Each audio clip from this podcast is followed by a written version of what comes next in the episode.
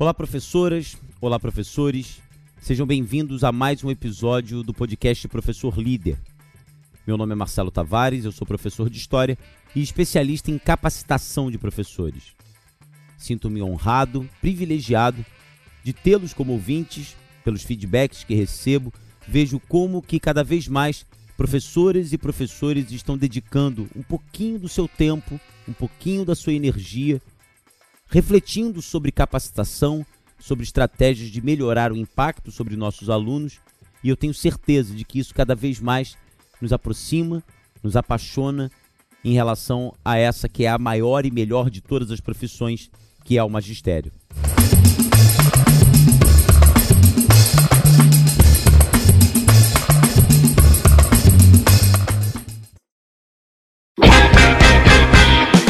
Bom, eu não sei se vocês perceberam, mas nos últimos episódios eu tenho falado muito sobre experiências e ideias que eu tenho quando eu vejo aulas de professores, quando eu assisto aulas de professores que se gravaram. Bom, quando eu assisto essas aulas, eu desenvolvo um feedback. E, e o que, que é o feedback? Na verdade, o feedback é o alimento de volta todas as vezes que eu assisto a aula de um professor, em nenhum momento eu estou avaliando esse professor. Em nenhum momento eu estou é, dando notas para esse professor, dizendo se esse professor é bom, se esse professor é ruim, porque eu já conversei isso com vocês várias vezes. A meu ver, ser professor é o desenvolvimento de uma habilidade. A meu ver, ninguém nasce professor. É claro que você, e a gente já discutiu isso em outros episódios, você pode nascer com aptidão. Uma voz mais grave, que todos nós sabemos, vozes graves tendem a chamar mais atenção, a produzir mais engajamento. Talvez você seja é, expansivo, não seja tão tímido. Isso, sem dúvida, pode contribuir para que você é, desenvolva estratégias de comunicação mais impactantes. Mas e, e isso sim é natural, isso eu concordo, é natural. Mas não é isso que vai definir se você vai ou não vai ser bom professor. É claro que aquelas pessoas que não têm talvez uma voz tão grave, aquelas pessoas que são mais tímidas, elas terão mais esforço. Lembra do episódio que nós conversamos sobre garra. Não adianta ter a aptidão se você não tem esforço. E às vezes pessoas que têm aptidão baixa ou uh, pouca aptidão, mas têm uma vontade, têm um senso de perseverança, querem desenvolver porque são apaixonados pela transformação sobre o aluno, que se dedicam de uma maneira tão grandiosa e conseguem seus objetivos.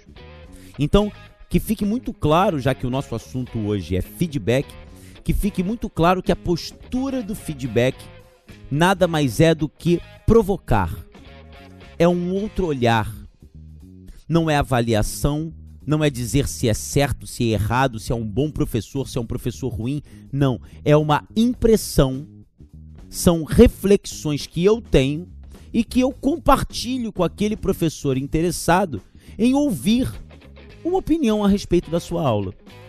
Bom, se você quer pensar sobre feedback, esse é o seu episódio. Se você quiser analisar a sua aula, e é muito interessante essa postura, esse é o seu episódio. Se você quer conversar com alguém e dizer para alguém alguns aspectos que esse alguém tenha que observar na sua aula para que vocês possam discutir depois, sempre pensando em possibilidades de melhoramentos, esse é o seu episódio. Esse é o episódio em que nós vamos falar sobre feedback. Bom, eu confesso a vocês que a minha opinião sobre feedbacks ela mudou muito nos últimos anos. E eu vou tentar explicar um pouco isso. Há algum tempo eu ouvi de um professor que eu admiro muito uma frase que me chamou muita atenção, que me chocou muito. A frase era assim: O magistério é a profissão que mais admite a mediocridade vindo de um professor, e eu à época, jovem professor, aquilo mexeu muito comigo. E eu falei assim: como assim, professor? Os professores eles assumem uma missão. Os professores assumem uma meta. Ser professor é se dedicar ao outro. Como é que uma pessoa dessa pode ser medíocre? O fato do cara escolher ser professor, ciente de todas as dificuldades, ciente das limitações financeiras, o fato dele escolher ser professor já o faz uma grande pessoa. Já faz com que aquela mulher seja uma, uma grande heroína. Ele olhou para mim, balançou a cabeça e continuou. Na visão dele, nem todo mundo entra numa faculdade de educação, entra numa licenciatura, ou pelo menos faz alguma faculdade relacionada ao magistério porque sonha ser professor. Quando ele falou isso, eu pensei: caramba, é o meu caso. Eu não tinha pretensão de ser professor. Depois ele disse assim: Muita gente, inclusive, entra nessas faculdades de licenciatura barra faculdades voltadas a magistério porque são faculdades mais fáceis de ingressar, há menos concorrência, inclusive em universidades públicas. E aí eu pensei e falei, caramba, foi o meu caso também. Porque eu me lembro que aos 16, 17 anos, a minha ideia era fazer direito. Só que faculdade pública de direito, e os meus pais avisavam o tempo inteiro: você vai fazer faculdade pública porque a gente não tem como pagar uma faculdade particular para você. E eu falei: caramba, eu queria tanto fazer direito, mas eu achava aquilo tão distante. E eu me lembro que a faculdade de história era uma faculdade mais, mais fácil de passar. O ingresso era menos concorrido. E terceiro, o professor disse assim para mim: além disso, faz você uma análise na sua vida acadêmica, quantas vezes você teve um professor que você ficava pensando, meu Deus do céu, como é que esse cara pode ser professor? Ele é chato, ele é ruim, eu não entendo nada do que ele fala. E esses professores, ele terminou a explicação dele, por vezes ficam anos, décadas dentro de uma mesma escola. Se aposentam e não conseguiram transformar a vida de ninguém. Essa foi uma das conversas mais importantes que eu tive na minha vida, porque de alguma forma eu descortinei, eu tirei dos meus olhos uma visão romanceada e quixotesca do ser professor. Eu mesmo me lembrei de professores que não me motivavam, eu mesmo me lembrei de professores no ensino fundamental e no ensino médio, a minha época, primeiro e segundo graus, que eu ficava me perguntando quem avisou esse cara que ele é professor. Chato, desinteressante, uma forma descontextualizada de apresentar, discutir a matéria. Era uma palestra, não engajava, eu não me sentia transformado. E a minha época, obviamente, não havia tablets nem telefones celulares, WhatsApp ou Facebook, mas eu não tenho dúvidas. Talvez se todos esses recursos estivessem presentes e disponíveis, eu não tenho dúvida, eu não tenho dúvida que eu mergulharia num WhatsApp num Facebook diante de um professor daquele. Isso tudo mexeu muito comigo. Como que esses professores ficavam décadas dentro das escolas? Como que esses professores conseguiam manter a mesma aula sem qualquer tipo de transformação, sem qualquer preocupação com capacitação? E eu cheguei a algumas conclusões, e talvez uma dessas conclusões é que o professor, por um lado, ele assume essa missão quixotesca, essa ideia de que é, o fato dele ter escolhido ou dela ter escolhido ser professora já, já a define como alguém que é realmente impactante. E por outro lado, professores tendem a se proteger muito. Professores têm muito medo de devassar a sua aula. Professores se sentem muito inseguros de receber algum tipo de orientação que diga: olha, a sua aula é chata. Olha, a, a sua aula não impacta os alunos. Olha só, você está precisando estudar mais habilidades socioemocionais e estratégias cognitivas no sentido de orientar os seus alunos a serem cidadãos, a viverem em coletividade, coisas que são centrais e determinantes no ensino infantil e no ensino fundamental 1. Então, o medo criado em torno dessa profissão, aquelas quatro paredes que protegem não só o aluno, mas protegem também o professor, isso fez com que houvesse naturalmente o desenvolvimento de uma cultura que diz: olha só, todo professor ele tem a sua importância, todo professor de alguma maneira transforma, ser professor é algo que vem da pessoa e ser professor é simplesmente o desenvolvimento de um bom professor só depende do tempo. É só esperar que ele vai se desenvolver, um dia ele chega lá. Mas a gente sabe que não é assim. A gente sabe que não é assim. Todos nós sabemos disso. Todos nós conhecemos professores que dão a mesma aula há 10, 20, 30 anos e são professores que não impactam seus alunos. E o pior é que muitos desses professores não aceitam refletir sobre isso. Se protegem, se defendem, assumem a vaidade de dizer: Eu escolhi ser professor, então não venha ninguém falar da minha aula. Esse é o ponto. Esse é o ponto do feedback. O ponto do feedback é ter a coragem de romper essa barreira, de furar essa parede. E para que, que serve furar essa parede? Para que, que serve ter alguém do nosso lado falando da gente pra gente? Serve para três coisas.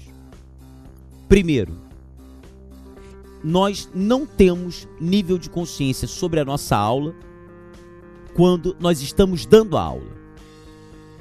Nossos trejeitos, nosso discurso, a forma como nos movimentamos, a forma como apresentamos ou mediamos um debate entre os alunos. Portanto, nós precisamos ter um olhar externo que possa não julgar, não avaliar, mas quem sabe discutir e refletir sobre essas posturas. Dois, nós precisamos assumir a ideia de que nossas aulas precisam ser transformadas constantemente. Se nós vivemos numa sociedade em revolução, se nós vivemos numa sociedade onde as coisas mudam o tempo inteiro, a gente fala nisso o tempo todo, numa sociedade, é, num mundo onde 98% da da, das informações estão digitalizadas e disponíveis. Nós temos que nos reinventar o tempo inteiro. E é tão difícil se reinventar sozinho, é tão difícil se reinventar entre quatro paredes. E é tão mais fácil se reinventar com diálogo, com opiniões, com impressões não é vergonhoso ouvir de alguém que nós poderíamos nos movimentar melhor, que nós poderíamos falar melhor, que nós poderíamos, quem sabe, estudar um pouco mais antes de apresentar e discutir aquele determinado conteúdo. Qual o problema disso? E o terceiro e último ponto dessa importância do feedback.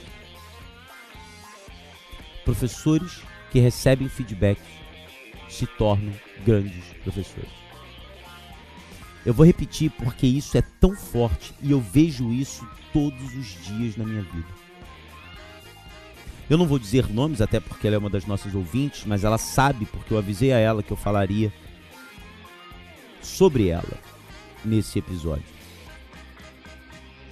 Era uma vez uma professora que vivia os seus dias amargurada. E a razão pela qual ela vivia amargurada é que ela não conseguia entender mais o sentido do que ela fazia. Na maior parte das vezes que ela entrava em sala, a rotina era a mesma. Ela precisava quase pedir por favor para que os alunos ficassem em silêncio ou para que pelo menos tivessem uma postura adequada a uma postura de alunos dentro de sala de aula. Ela gritava de maneira desesperada, mal dava o bom dia e já começava a chamar a atenção dos alunos e tentava montar o quadro o mais rápido possível para que os alunos pudessem acompanhar. Os alunos não copiavam o que ela colocava e ela brigava com os alunos porque os alunos não estavam copiando. A sensação que ela tinha todas as vezes que ela saía de sala era uma sensação de quem saía de uma batalha. Ela saía fraca, ela saía com a voz rouca. E o pior, ela saía frustrada porque ela tinha a impressão de que se aqueles alunos pudessem apertar um botão, ter ou não ter aquela aula, sem dúvida eles apertariam não ter. Ela se sentia frustrada porque um dia ela sonhou ser professora. Ela sonhou realmente mexer com os alunos, ela sonhou realmente construir cidadãos. Mas ela se sentia frustrada porque ela via que todos os seus esforços eram em vão. Que ela não era querida. Que tudo que ela fazia ali não fazia sentido para aqueles que deveriam receber aquilo que ela achava que preparava. E que preparava sem dúvida com carinho. Um dia essa professora pediu demissão. O diretor da escola ficou impressionado porque ele conhecera aquela professora anos antes. E se viu numa situação em que ele se perguntou como que uma professora com tanto brilho no olho, com tanta perspectiva, com tanta energia, com tanta vontade, em alguns anos se tornou essa pessoa tão frustrada, tão cansada, tão desmotivada. E aí esse diretor disse: Olha só, eu vou aceitar sua demissão, mas primeiro eu faço questão que você passe por um processo que a gente chama de processo de feedback, explicou a ela. E ela, enfim, aceitou. E esse processo seria por mim conduzido. Eu fui chamado por esse diretor e tive uma conversa com essa professora explicando todo o processo. E eu me lembro que conforme eu falava que eu ia assistir algumas aulas dela, que seria colocado uma câmera no cantinho da sala de maneira bastante é, é, é, discreta, que ninguém perceberia, ela ficou desesperada, porque ela ficava sem graça diante das câmeras. Mas eu expliquei, mas é uma câmera pequena, você não vai nem ver essa câmera. Ela, mas eu fico sem graça, eu me sinto incomodada. Eu falei para elas, você fica incomodada por causa da câmera? Ou você fica incomodada pelo fato de eu poder descobrir que você não é uma boa professora? De eu poder descobrir que você tem déficits, falhas, lacunas a serem preenchidas. Porque se esse for o seu medo, aí sim é melhor você não participar desse projeto. Mas se você acreditar que todo mundo cai, se você acreditar que todo mundo enfrenta obstáculos e problemas, se você acreditar que ninguém nasce professor, mas que grandes professores foram montados ao longo de sua experiência e também através de bons ensinamentos, aconselhamentos, se você acredita que você pode passar por esse processo e recuperar a motivação que você perdeu, então você pode contar comigo. E aí, ela começou a gravar o que, que eu posso resumir disso tudo? E que de alguma maneira eu queria muito que vocês tentassem. Na próxima aula, depois de ouvir esse episódio, chamem alguém em quem vocês confiam. Não precisa ficar dando câmera na mão de aluno, não faz isso, nunca faça isso dar o celular na mão de um aluno para gravar a aula, não é nada disso. Tudo tem que ser tão natural e tão discreto. Mas tudo bem, pegar quem sabe o seu celular, colocar num cantinho da sala, sem ninguém ver, em cima de uma mochila, em cima de uma cadeira. E chama alguém, uma pessoa que você confie, uma pessoa que você sabe que está do teu lado e que, sem dúvida, gastaria um pouco de sua energia e de seu tempo para te ajudar. E aí você diz, mas como é que ele vai observar? Como é que ele pode é, é, é, trabalhar esse feedback? Eu vou dar o exemplo do que eu fiz com aquela professora. A primeira coisa que deve ser analisada, que deve ser é, refletida, que deve ser ou pelo menos pensada, me parece o primeiro ponto, é planejamento. Como é que se percebe uma aula que foi planejada? Uma aula que foi planejada é uma aula que é demonstrada de maneira fluida, onde claramente existe a apresentação da habilidade que se quer desenvolver, em que há uma introdução contextualizada. Uma aula planejada é aquela que, depois de uma introdução de um contexto, do significado daquela aula, o desenvolvimento dela é fluido, repleto de boas perguntas, perguntas cujas respostas não são sim ou não, não são aquelas perguntas rasas que a gente discutiu no outro episódio. Nós vamos falar sobre energia. Não, não é nada disso. Planejamento são perguntas instigantes. Planejamento do aluno detetive. Se você não ouviu, ouça o episódio do aluno detetive. E que termina com um check, com uma conclusão, com uma forma de checar se aquela habilidade foi desenvolvida. Depois de planejamento, uma coisa fundamental a ser observada é a comunicação. Como é que o professor fala? Ele fica de costas? Ele vai muito ao quadro escrevendo coisas desnecessárias o tempo inteiro? Ele põe a mão nos bolsos? Ele fica com os braços pendurados? Porque todos sabem que uma boa comunicação tem gestos, tem energia. O aluno, ele se sente abraçado pelo professor que estende os seus braços. O aluno se sente dinamizado por energia do professor que às vezes dá um pique na sala. O professor fala muito, é, hum, usa muita gíria, fala palavrão, consegue tornar o seu discurso dinâmico o tempo inteiro, acelerando, às vezes mais lento, criando uma sensação de suspense de pergunta. Além da comunicação, é fundamental analisar o conteúdo. Nenhum professor tem que saber muito sobre tudo, mas ele precisa saber muito sobre o que ele vai falar naquele dia. E não são detalhes comezinhos que alguém pode pegar num Google. É a grande ideia, a big idea, é aquilo que vai fazer o aluno, caramba, eu não tinha pensado nisso.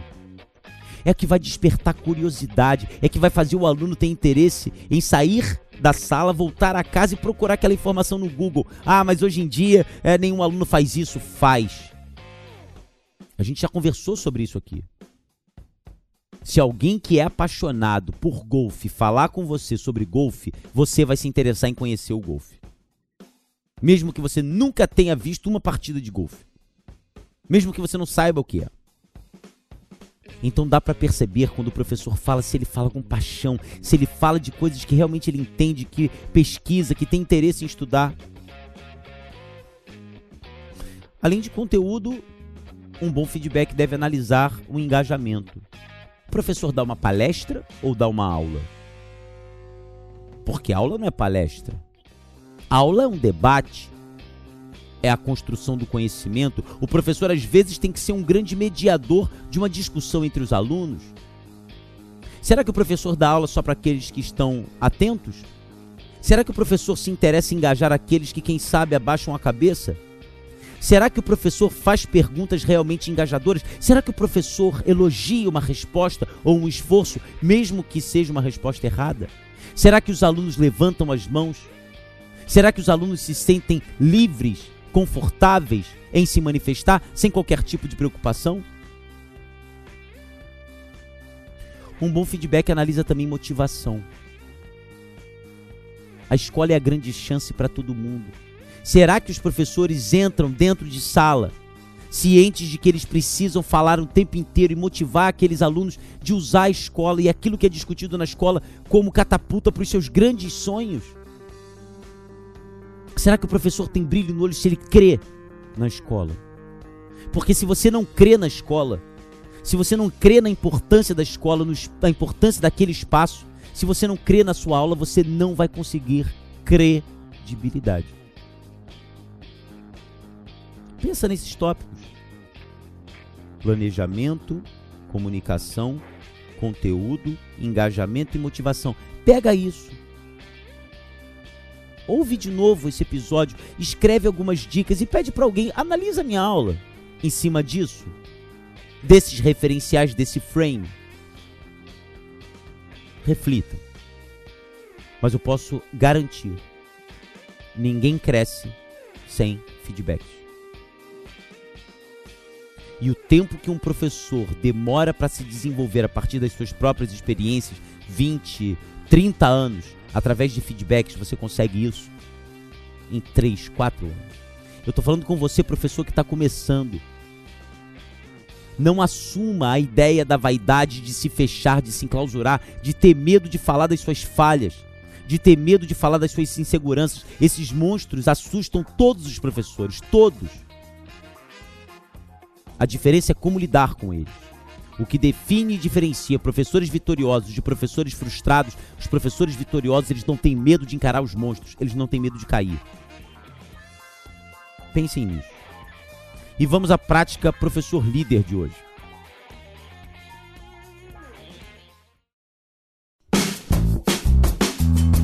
Bom, como não podia deixar de ser, a prática professor líder vai falar de feedback. peça três pessoas diferentes que façam análises em cima desse frame que nós montamos da sua aula. Claro que essas pessoas têm que ter algum tipo de vínculo com a educação. Mas às vezes pode ser a sua tia, professora aposentada, ou então pode ser um, um, um, colega seu, estudante universitário. É muito interessante que essas pessoas conheçam o ambiente de escola, mas não necessariamente que sejam professores. Pede para que eles analisem. Pede, e não precisa gravar a aula inteira. Grava 10 minutos de aula. Isso é suficiente. A parte inicial, que é a parte mais difícil para você engajar o aluno, pega esses 10 minutos. Compara os feedbacks. Veja se faz sentido, porque às vezes muitas coisas colocadas no feedback, o feedback é o feedback retrato, é diferente de um feedback filme, que é muito mais difícil, mas o feedback retrato ele pode ter inconsistências. Imagina eu assistindo a aula de um professor e uma menina está dormindo a aula inteira e eu falo, poxa, professor, você deixou a menina dormir, mas eu não sei que aquela menina estava passando mal naquele dia e que pediu muito para ficar de cabeça baixa, mas queria ouvir o professor. Olha aí. Mas então você tem que validar. O feedback não é uma verdade engessada. Você tem que validar se aquilo faz sentido ou não. Mas compara. Compara as três informações. Vê se faz sentido. Eu não tenho dúvidas de que você vai transformar a sua aula no dia seguinte. Queridos, espero que tenham refletido e que isso tenha feito também sentido para vocês. Um grande abraço e nos encontramos no próximo episódio aqui do podcast Professor Líder. Tchau!